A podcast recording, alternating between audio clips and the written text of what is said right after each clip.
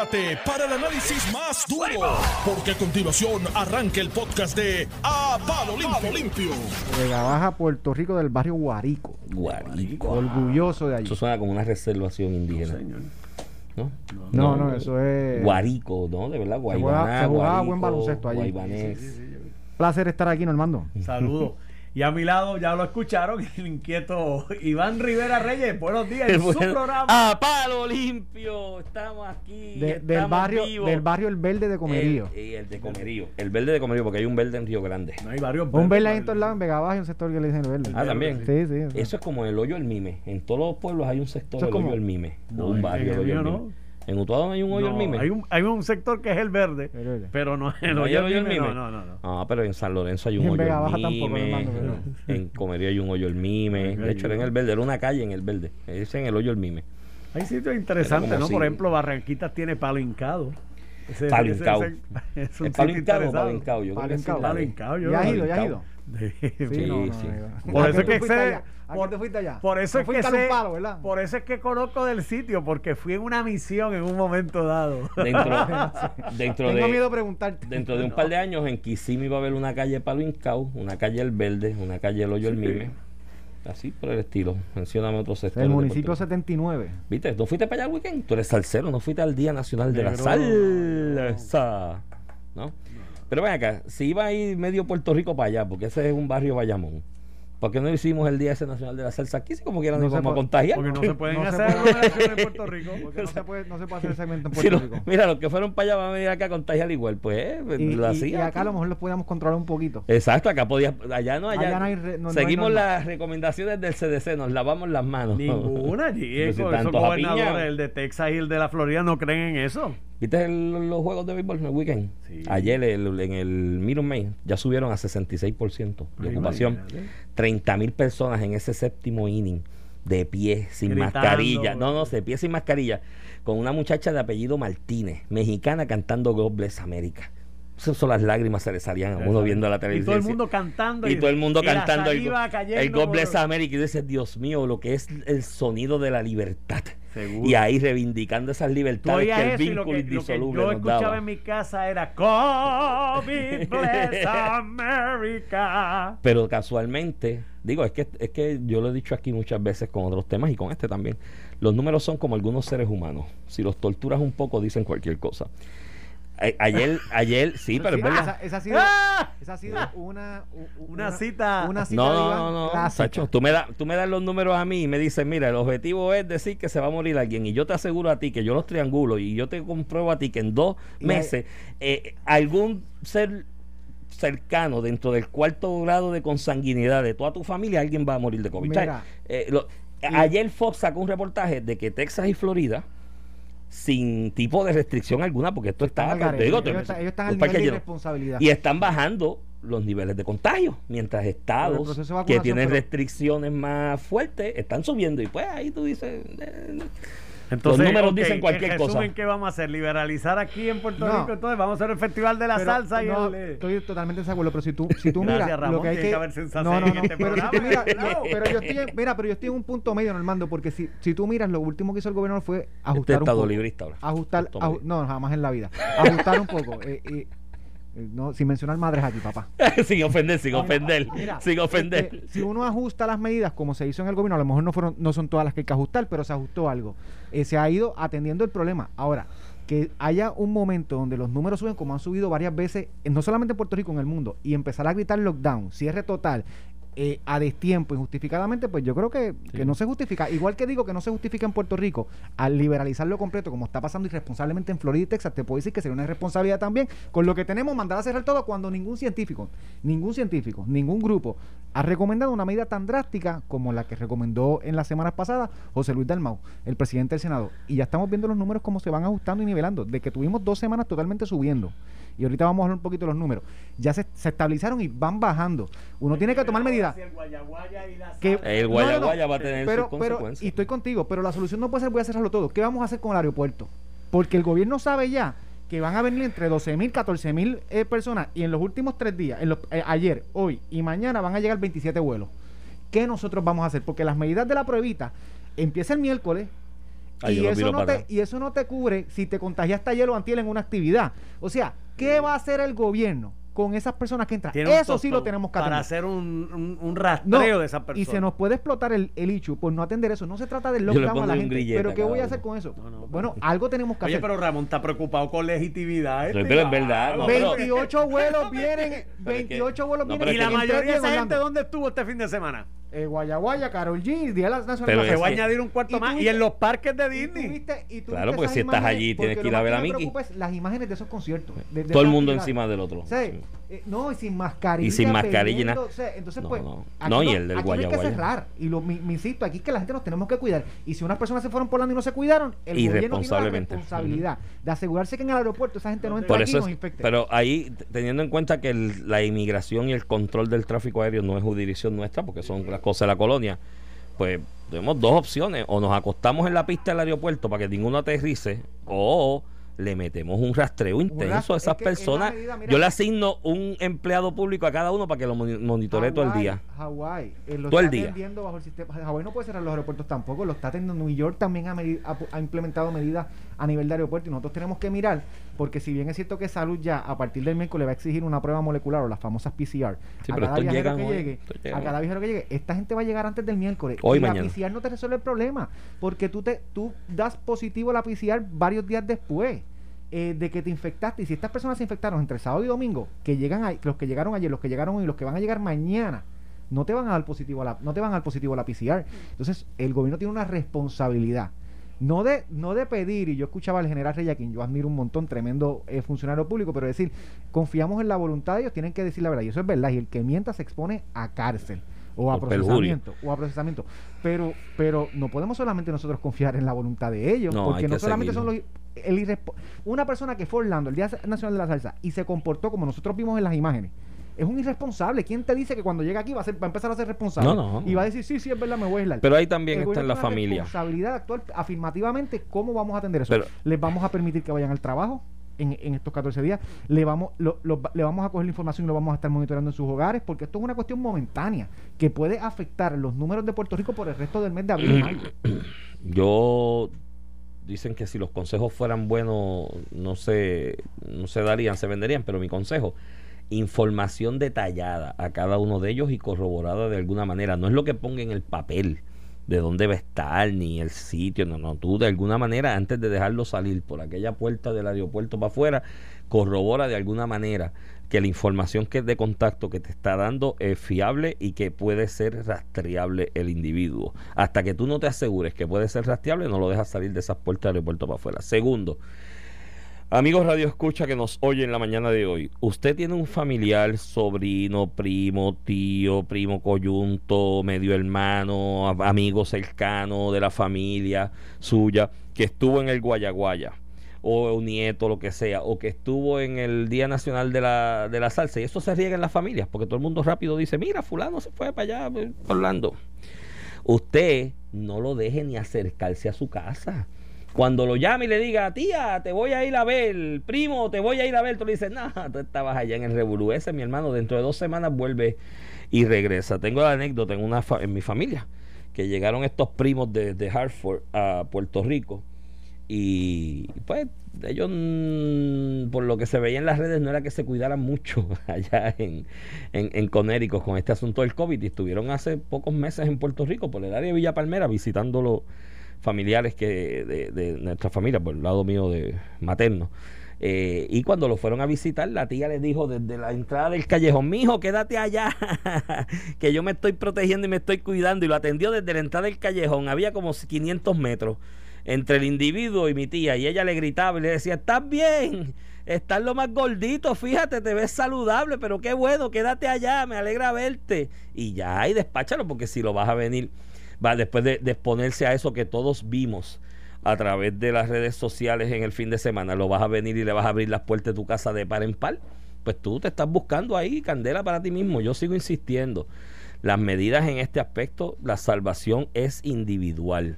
Cada cual tiene que velar por lo suyo y salvar a los suyos y velar por su familia. Y si usted tiene un familiar que se metió en esos revoluces o que usted no está seguro o segura que está tomando las medidas en serio, pues mire, manténgalo eh, a, a distancia usted mismo. El distanciamiento se lo impone usted mismo. Dice, no te Mira. quiero salir a mi casa. Mira, Iván, y, y ahorita tú decías algo que, que es una cita que yo la repito y siempre te cito a ti, de que uno coge los números y el, ¿verdad? Una persona que quiere dar una conclusión, los coge, los manipula y llega a cualquier conclusión. Yo te añado, y si le das cinco mil pesitos más mensuales...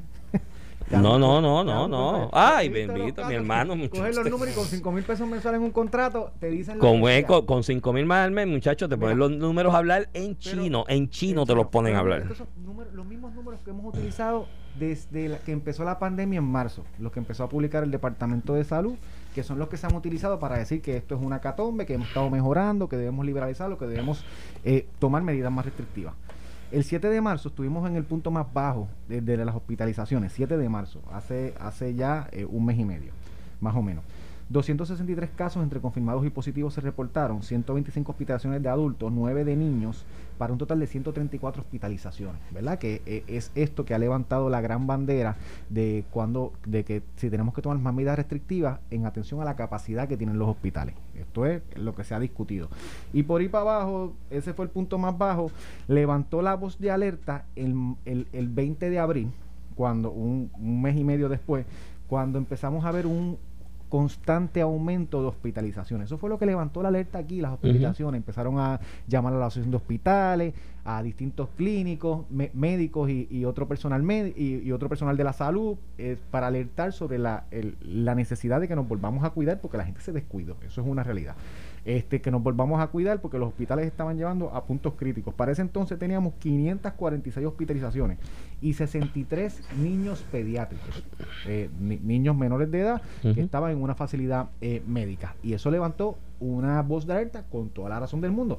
Se tomaron medidas cautelares. Por un lado, unas personas empezaron a pedir el lockdown, que cerráramos total. Por otro lado, fue la posición del Departamento de Salud junto a la coalición, que no recomendó un lockdown. Recuerdo que Daniel Colón, eh, copresidente de esa coalición científica, hablaba de que habíamos tenido unos avances en cuestiones de reducir a mucho menos de la, menos de la mitad la cantidad de muertes, pero que el descuido eh, de personas había subido las hospitalizaciones y que tenemos que tomar medidas restrictivas sin recomendar un lockdown total, como en algún momento también recomendó el presidente del Senado.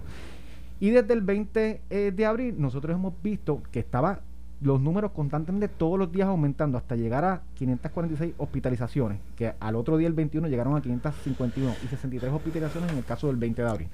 Y consistentemente vimos como ese número de hospitalizaciones de niños empezó a bajar.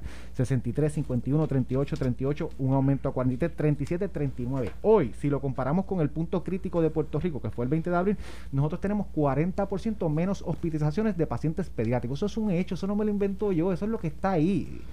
Eh, y a nivel de hospitalizaciones en general, contando los niños y, y los adultos, de 551 que tuvimos el 21 de marzo, 21 de marzo empezó a bajar 541, 535, subió un poco 544, 544 durante el día de antes de ayer 25 y hoy 538. El punto más bajo en los, en los pasados días, pero más allá de si subió un día, bajó un día, es que ya vemos que lo que era eh, un ascenso exponencial de que todos los días aumentaban casos de hospitalizaciones, tanto de niños como de adultos, se niveló y ya estamos viendo un repunte en la reducción. O sea, que para tú atender el problema del COVID se ha demostrado, no lo digo yo, lo dicen los números. Se ha demostrado que no había que hacer un lockdown, que lo que había que era reforzar, porque la gente encerra en su casa, se invita a sus familiares y no se cuida, se va a contagiar igual. De hecho, en junio cuando hubo un repunte y en diciembre 10 cuando hubo el peor, el, el peor momento de los casos en hospitalizaciones y las muertes, este, aquí había más restricciones que hoy. Y la gente se iba a su casa y se contagiaba. Ahí están los reportes de salud que dice que el 52% de los brotes del virus se dan en los hogares. Y con el lockdown nosotros no íbamos a resolver esto con campaña. La gente tiene que ponerse la mascarilla. La mascarilla tiene que lavarse las manos, tiene que cuidarse, evitar ir a sitios cerrados, como lo hacemos todos nosotros.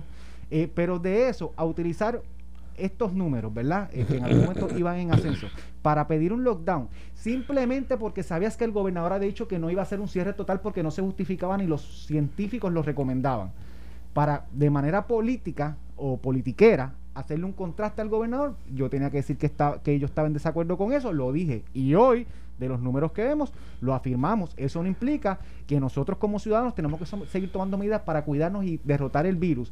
Y también, y más importante, que el gobierno tiene que seguir monitoreando para que estos números y, el virus, eh, en, lugar de ganar terreno, lo pierda. Y por eso llamo la atención con lo que pasó en Orlando este fin de semana y los 27 vuelos que vienen, en- que, que ya llegaron algunos, entre ayer, llegan hoy y llegan mañana en diferentes aeropuertos de Puerto Rico eh, para que atendamos ese problema y no se nos cause un Bueno, caos. El gobierno tiene su responsabilidad, los ciudadanos también, pero utilizar el tema para justificar un lockdown y crear el caos y la histeria, yo creo que está mal y los números no lo han demostrado. Muchos decían que ya para finales de este mes íbamos a tener forzosamente que, que hacer un lockdown y un cierre porque los números iban a estar cerca de los 700, 800 hospitalizaciones. Pues no se equivocaron, no es así, punto. No lo digo yo, lo dicen los números. Y qué bueno que se hayan equivocado.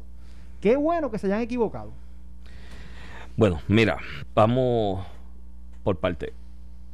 Número uno, es muy fácil para gente que va a estar cobrando en su casa, sea legislador, representante, alcalde, Que tenga un Eh, contratito con el gobierno que también. tenga un contratito con el gobierno, que trabaje de- de empleado público y que vuelva a la realidad aquella de marzo del 2020, que estaba en la casa cobrando sin trabajar, mientras otra gente estaba mirando a sus hijos a los ojos a ver cómo iba a conseguir los chavos para la compra de esa semana, ¿no? Porque no lo tenía y no podía trabajar, porque la realidad del puertorriqueño es que vivimos día mes a mes, Ramón, ¿sabes? Aquí la inmensa mayoría de los puertorriqueños vivimos a cada día 15, a cada día 30 viendo cómo pagamos las cuentas, ¿me entiendes? ¿Sabes? Y cómo resolvemos en el cierre del, ciclo del ciclo mensual.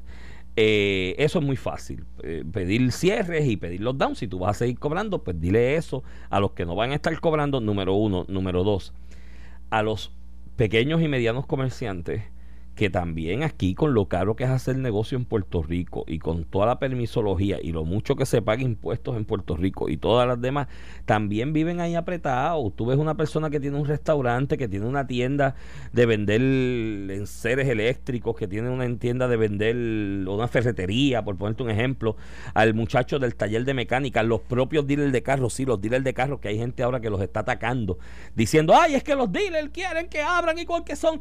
Pero qué rayo, qué problema tiene un dealer de carro de vender un, un carro tomando las medidas, dando citas y atendiendo a las personas a distancia y con mascarilla y desinfectando el carro que prueban. ¿Qué rayo? ¿Por qué rayo tengo que impedirle a ese comerciante que haga negocio? Que todo porque todo el mundo piensa que es que aquí los dealers, eso es bollante y todo el mundo, miren mi hermano, o sea, está todo el mundo también pagando las cuentas ahí a- a duras penas.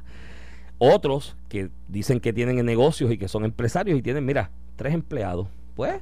Y después dicen, no, porque esos son bravos, esos son más bravos. Esos dicen, hay que cerrar un lockdown, pero que le sigan pagando, porque un empresario de verdad tiene para seis meses de, de- para absorber la pérdida. Y claro, si tú tienes tres empleados, tienes cuatro Iván. empleados, eso es fácil, dímelo al que tiene 200. Iván, a ver, tú sabes. Hicieron un lockdown ya. Resolvimos el problema. No, porque Ya, demostró que no.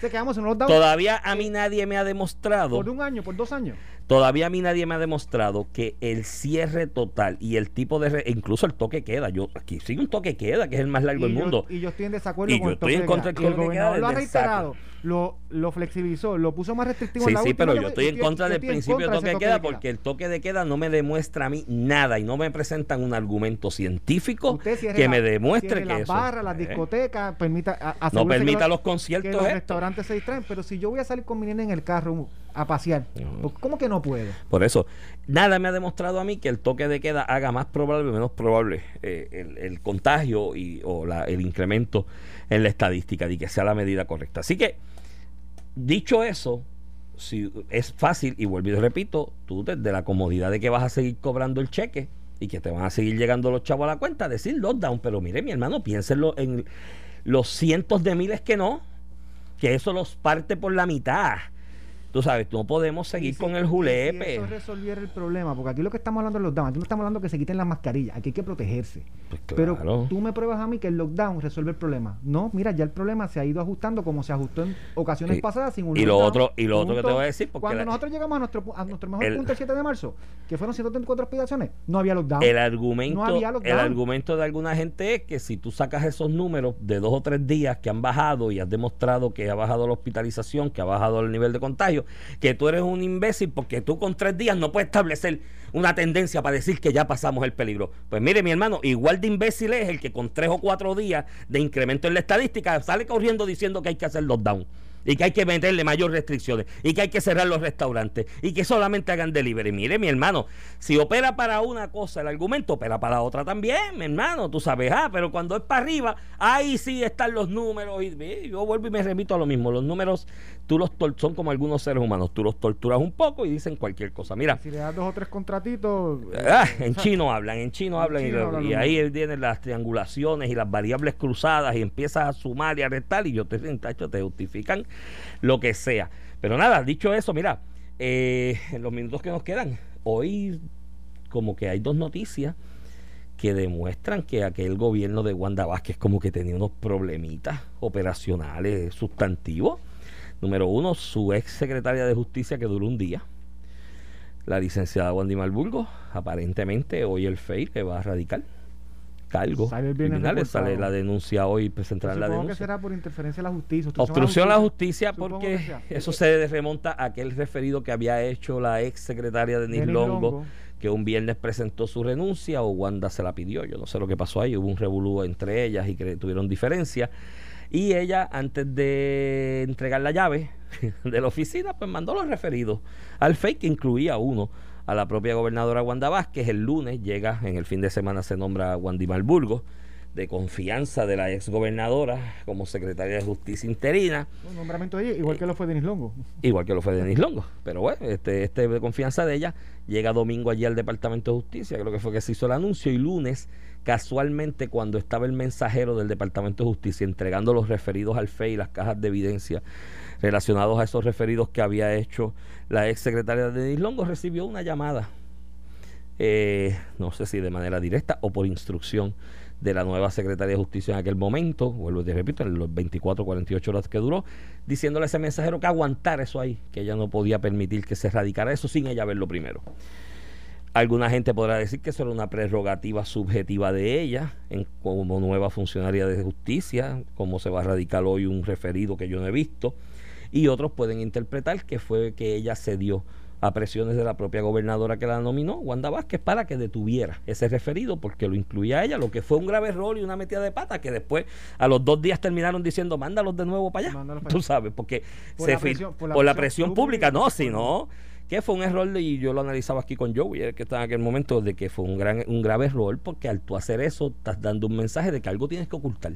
Mira, si te hacen referido, pues te lo haces y tú te paras y dices, pues que investiguen. Y que no vas a borrar el hecho de que dos fiscales que en aquel momento los fiscales de carrera, de, carrera. de integridad pública hayan concluido que hay posible comisión de delito, que es lo que determina el Departamento de Justicia. Porque el, después la otra investigación la hace el FE y, la yo no sé, yo no sé si hay hubo comisión de delito o no de Guandimar Burgos, lo veremos en el proceso. No, eso se verá hoy, pero por lo menos para se verá hoy por un rato. Para cintila, para mira, para la defensa de Guandimar Burgos es el estado subjetivo mental de lo el mens rea, si de verdad había la intención de interferir o la hubo la interferencia, la intención de interferir con la justicia, eso algo subjetivo que eventualmente en el proceso de juicio con otra evidencia circunstancial alrededor de los demás hechos, habrán testigos que podrán de alguna manera defenderla y plantear esa defensa, pero yo creo que para regla 6, lo que es hoy, la cintila de evidencia sobre la denuncia si es obstrucción a la justicia, que haya un mensajero para a punto de radical,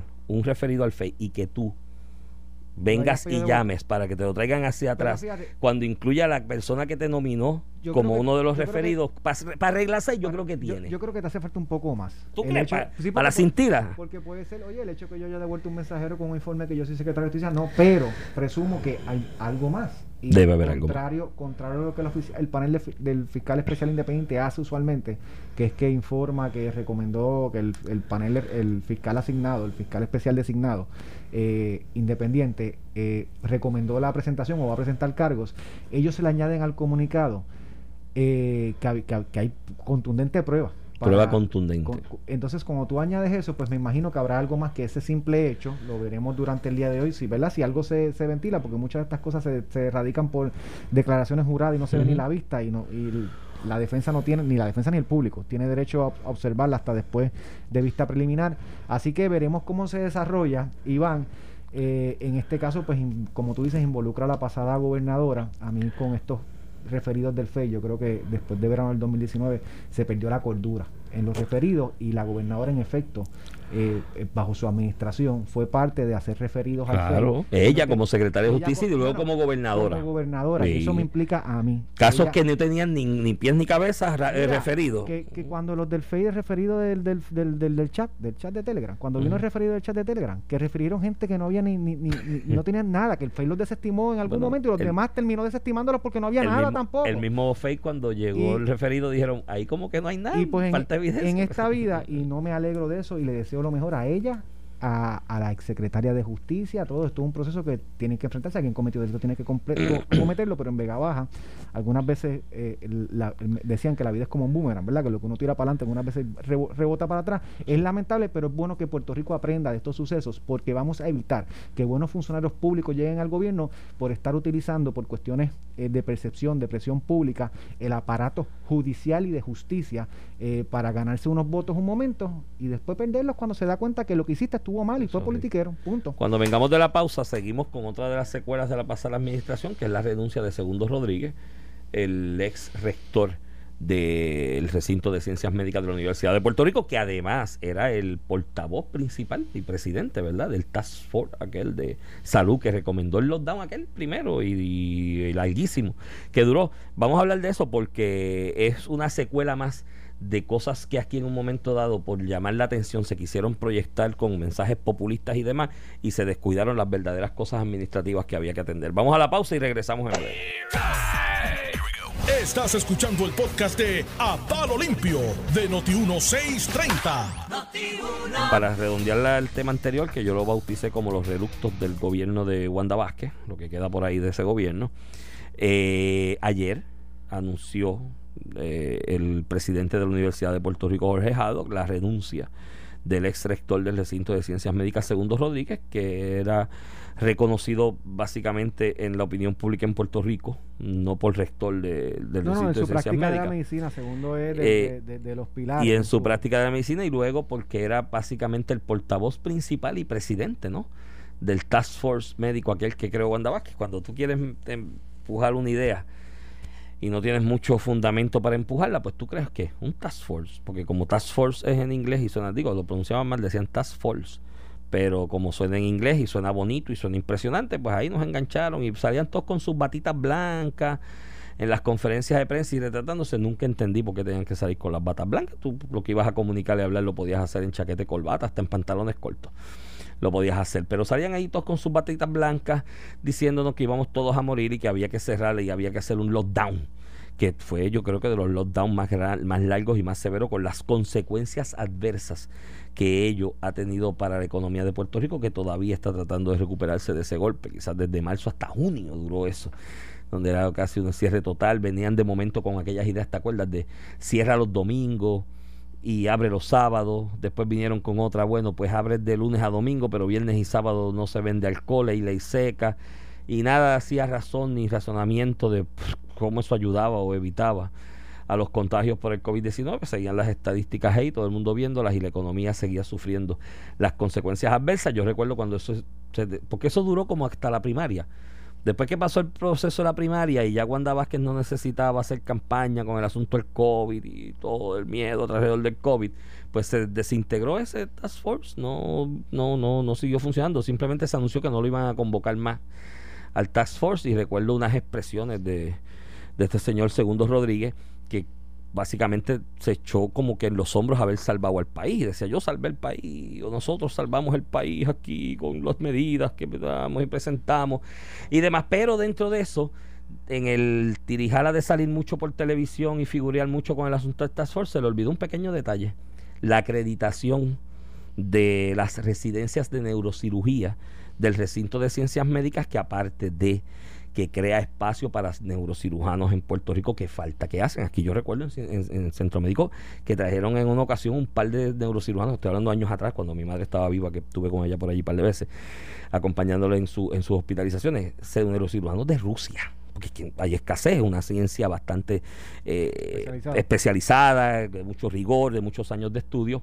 Ese programa de residencia de neurocirugía, aparte de darle la oportunidad a puertorriqueños de desarrollarse en ese campo y quedarse aquí dando servicios si así lo, lo desean, le brinda servicios a mucha, a un por ciento enorme de la comunidad de Puerto Rico que son pacientes que necesitan este tipo de especialistas y esos muchachos haciendo jóvenes, haciendo la residencia, haciendo base para el servicio a Puerto Rico, le brindan servicio a, a- a cientos, miles de puertorriqueños al año ¿no?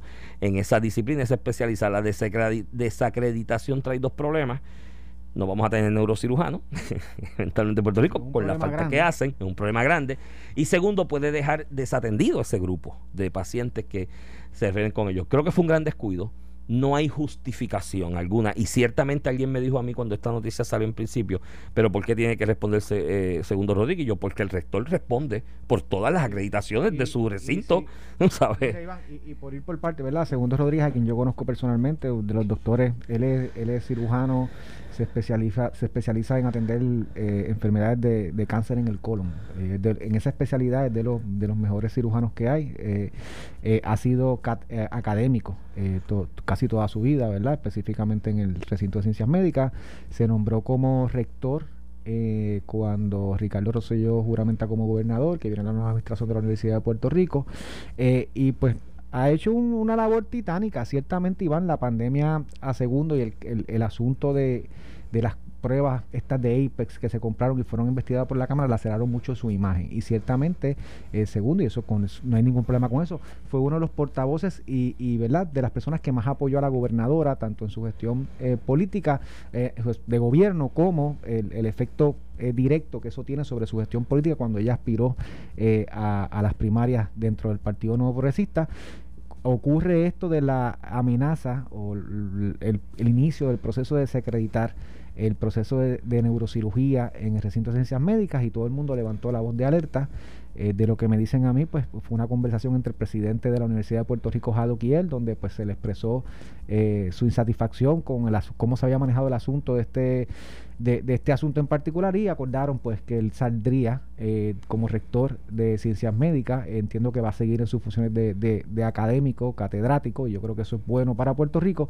Si bien es cierto que aunque la razón al final del día sea, como ha afirmado el doctor Segundo Rodríguez, una falta de recursos administrativos y económicos, la culpa, como tú dices, siempre va a recaer en él, porque en estas cosas, eh, y yo lo decía también con el presidente de la Comisión Estatal de Elecciones, Juan Dávila, a quien respeto mucho, que en algún momento eh, le atribuyó, con razón, el tiempo le dio la razón, que el problema de la ejecución de las primarias era una falta eh, de participación de los partidos en la confección, en el proceso, en, enviar las papeletas a tiempo, porque se autorizaban.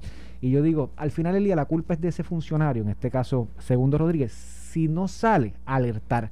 Segundo Rodríguez, si le hacían falta recursos para mantener la acreditación de un programa tan importante como el de neurocirugía, debió haber salido públicamente muchísimas veces a emplazar a las autoridades pertinentes, ya sea el gobierno de Puerto Rico, el Departamento de Salud, la Universidad de Puerto Rico, del problema que tenía y se ponía en una posición de decir, bueno, yo alerté.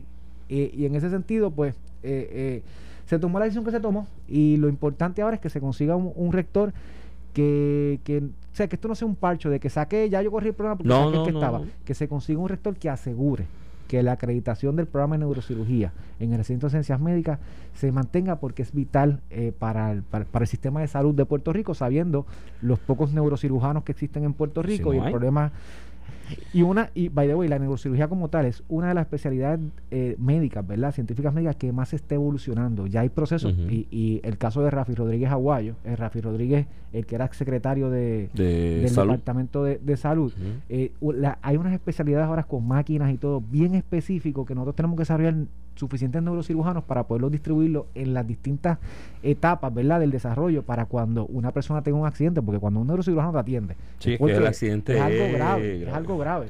Que tengamos los recursos disponibles para salvar vidas, ¿verdad? Y estemos a la altura de lo que es el sistema de salud a nivel mundial. Yo tuve la oportunidad de ir en centro médico, que de hecho yo me quito el sombrero ante el personal del centro médico después de la Son reforma. Después de la reforma de salud que se eliminaron los hospitales estos regionales, es la única sala de trauma que hay en Puerto Rico.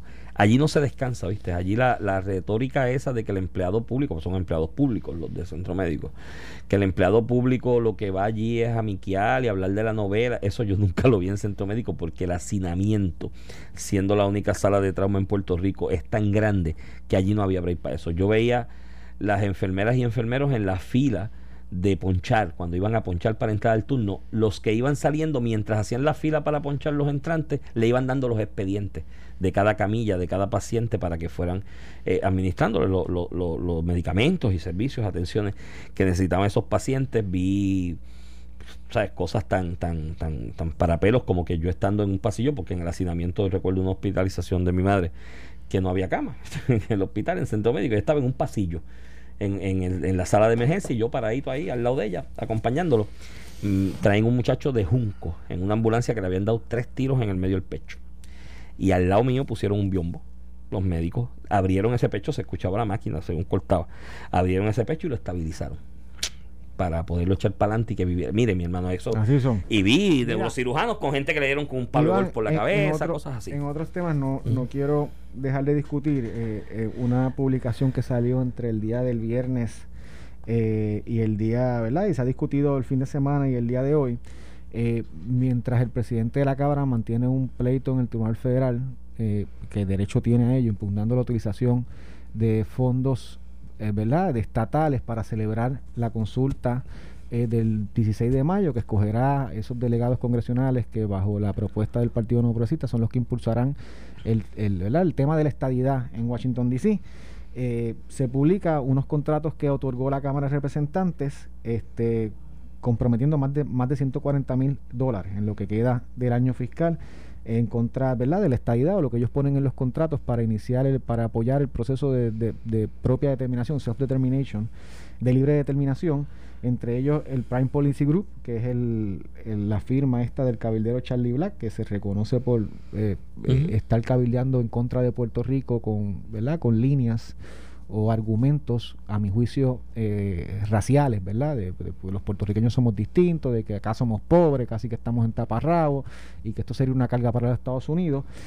Digo, eso no está muy lejos de la realidad. Seríamos una carga económica en cientos renglones. Sí, se nos da, depende, Iván, porque si se nos da las herramientas como se le dio a Hawái y Alaska, eh, vamos a poder desarrollar una economía local eh, que nos va a permitir aportar también a la nación, pero ciertamente si somos ciudadanos americanos, yo espero que me traten igual, aunque eso le cueste, como le cuesta a muchos estados, eh, al gobierno federal como un todo.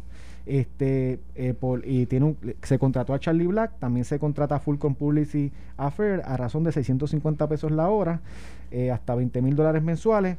Y pues yo lo que digo es que lo que es bueno para uno no puede ser malo para otro. Y si el gobierno de Puerto Rico está invirtiendo para mover el tema de la estadidad, que tiene algún mandato electoral en las pasadas elecciones, este y el presidente de la Cámara también tiene derecho a exponer su posición. Y yo no soy de los que digo, by the way, y aquí muchos han hablado que esto es inconstitucional, que como el presidente de la Cámara está gastando dinero para exponer su posición. El presidente de la Cámara está en electo, eh, como lo es el gobernador, y ellos pueden utilizar, y se le dio el mandato de dirigir la Cámara de Representantes. Eso es un hecho. Rafael Tatito Hernández tiene un mandato electoral. Eh, porque lo eligieron en su distrito y porque sus compañeros elegidos en sus respectivos distritos o por acumulación lo escogieron a él como presidente. Tiene un mandato electoral de empujar lo que él entienda eh, que, que, hace en representación de, de, los, de, los, ¿verdad? de los representados de esa Cámara de Representantes. Y él puede invertir dinero eh, para escoger a Charlie Black, que yo no lo haría por, por ¿verdad? Por reconocer que es un republicano racista, que son los republicanos que yo no quiero, por eso es que yo criticaba a Donald Trump siendo republicano, pero eso es decisión de él. pero eh, eh, y él tiene derecho a otorgar estos contratos para asegurarse que la voz de lo que sea, lo que quiere pone la Cámara de Representantes en relación a los problemas de Puerto Rico se escuchen en Washington. Pero no puede. Por el otro lado, criticar que el gobierno de Puerto Rico cumpla un mandato, eh, el gobierno, cuando digo el gobierno de Puerto Rico, el Ejecutivo cumple un mandato de celebrar un evento electoral el próximo 16 de, mayo, 16 de mayo para cumplir con una promesa que hizo en campaña al pueblo de Puerto Rico y que lo eligieron en parte por eso. Y segundo, eh, para cumplir la ejecución de lo que el pueblo de Puerto Rico mayoritariamente escogió el pasado 3 de noviembre, le gusta a quien no le guste, que el 53% de la población votó a favor de la estadidad. A lo que voy, me parece una gran hipocresía que él haga un ejercicio legítimo de, lo que tiene, ¿verdad? Mientras impugna cuando se hace un ejercicio legítimo de lo que, ¿verdad? Cuando el Ejecutivo hace un ejercicio legítimo para impulsar lo que es el mandato que se le dio.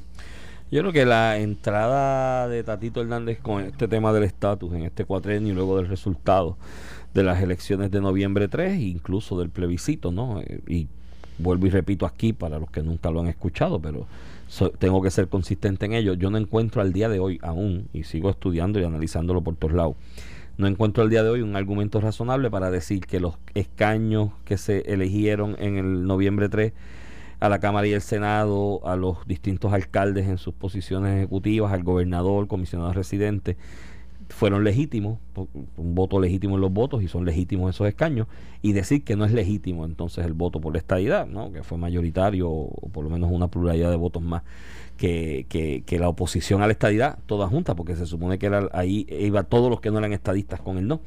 Lo que pasa es que no hicieron campaña, porque fueron jaivas. Si todo el mundo hizo buche, a ver si cogían votos de los estadistas. Y algunos cogieron. Si tú buscas esa, si tú hicieras una composición del voto que se emitió por Juan Dalmau en las elecciones pasadas, te sorprendería la cantidad de estadistas que votaron por él. Estadistas que votaron por el sí, por la estadía y votaron por Juan Dalmau. Juan Dalmau no dijo ni pío en contra de la estadía en esa elección, consciente de que tenía ahí caldo de cultivo para coger votos. Pues esa irresponsabilidad, y no, y estoy poniendo el ejemplo de Juan Dalmau, quizás el más dramático y más llamativo, pero todos los demás, los candidatos del Partido Popular, los candidatos de Victoria Ciudadana que no eran estadistas, porque en Victoria Ciudadana estadistas así reconocidos públicamente eh, Betito Márquez, el, hijo de, Betito Márquez, el alcalde de, de Tuabaja, y la profesora Zaira. Zahira Jordán. Zahira Jordán, que nadie sabía que era estadista hasta que se postuló, pero aboga que es estadista. Toda esa oposición política, todos, hicieron buche en las elecciones. Ah, pues ahí está el resultado. Ganó el sí. Hubiese hecho campaña a favor del no. Ah, pero querías hacer double dipping. Querías correr diciendo que no eres estadista, pero coger votos estadistas y no, no, no hablaste en contra de esta. Pues allá las consecuencias de ese voto es legítimo. Yo creo que Tatito lo que está haciendo es planteándose como el próximo candidato a comisionado residente en Washington por el Partido Popular. ha cogido, ha cogido este tema por los cuernos, está invirtiendo de los recursos de la Cámara eh, a esos efectos, en cabildeo, en distintas movidas. Estuvo allí con Nidia Velázquez cuando anunció su proyecto, que, vuelvo y te repito, la estrategia le salió ahí de show, que yo creo que es una estrategia de Aníbal, porque el primero que habló de, de esto antes de que fuera realidad el proyecto presentado fue Aníbal desde junio cuando se presentó le robó el, tiro a José Luis del Mar como presidente del partido sí sí sí se ha ubicado en una posición. Hoy sale un reportaje en el periódico El Vocero donde él habla de que mira yo tengo una cámara aquí de apertura y de diálogo. Obviamente hay unos temas en los que no. Sé lo que son los temas que él sabe que le dan apoyo a la base del, al interior de la base del Partido Popular. Mi preocupación con eso y mi consejo eh, a, Tatito de buena fe eh, y vuelvo y te repito, si los consejos fueran buenos no se darían, se venderían, pero este se lo voy a regalar, es que trate de crear un balance entre lo que él entiende que es, tirarle, ¿no? Este discursos y líneas llamativas a la base del PPD para ganarse su apoyo y una eventual candidatura a comisionado residente en Washington o lo que quiera en el futuro si quiere escalar más, con planteamientos de país que sean razonables y que no se ponga en la posición de oponerme a todo porque una de las cosas que le ha requerido o que le ha, le ha, traído a repudio a, muchas figuras del Partido Independentista puertorriqueño, que por eso siempre la vocación del 4 o 5%, excepto Juan Dalmau en esta pasada elección, es que se oponen a todo por el mero hecho de oponerse. Yo creo que Tatito tiene una gran oportunidad de tratar de hacer un balance entre darle cariño a la base con esa oposición a la estadidad o el otro tema que coja, eh, y a la misma vez que hace eso,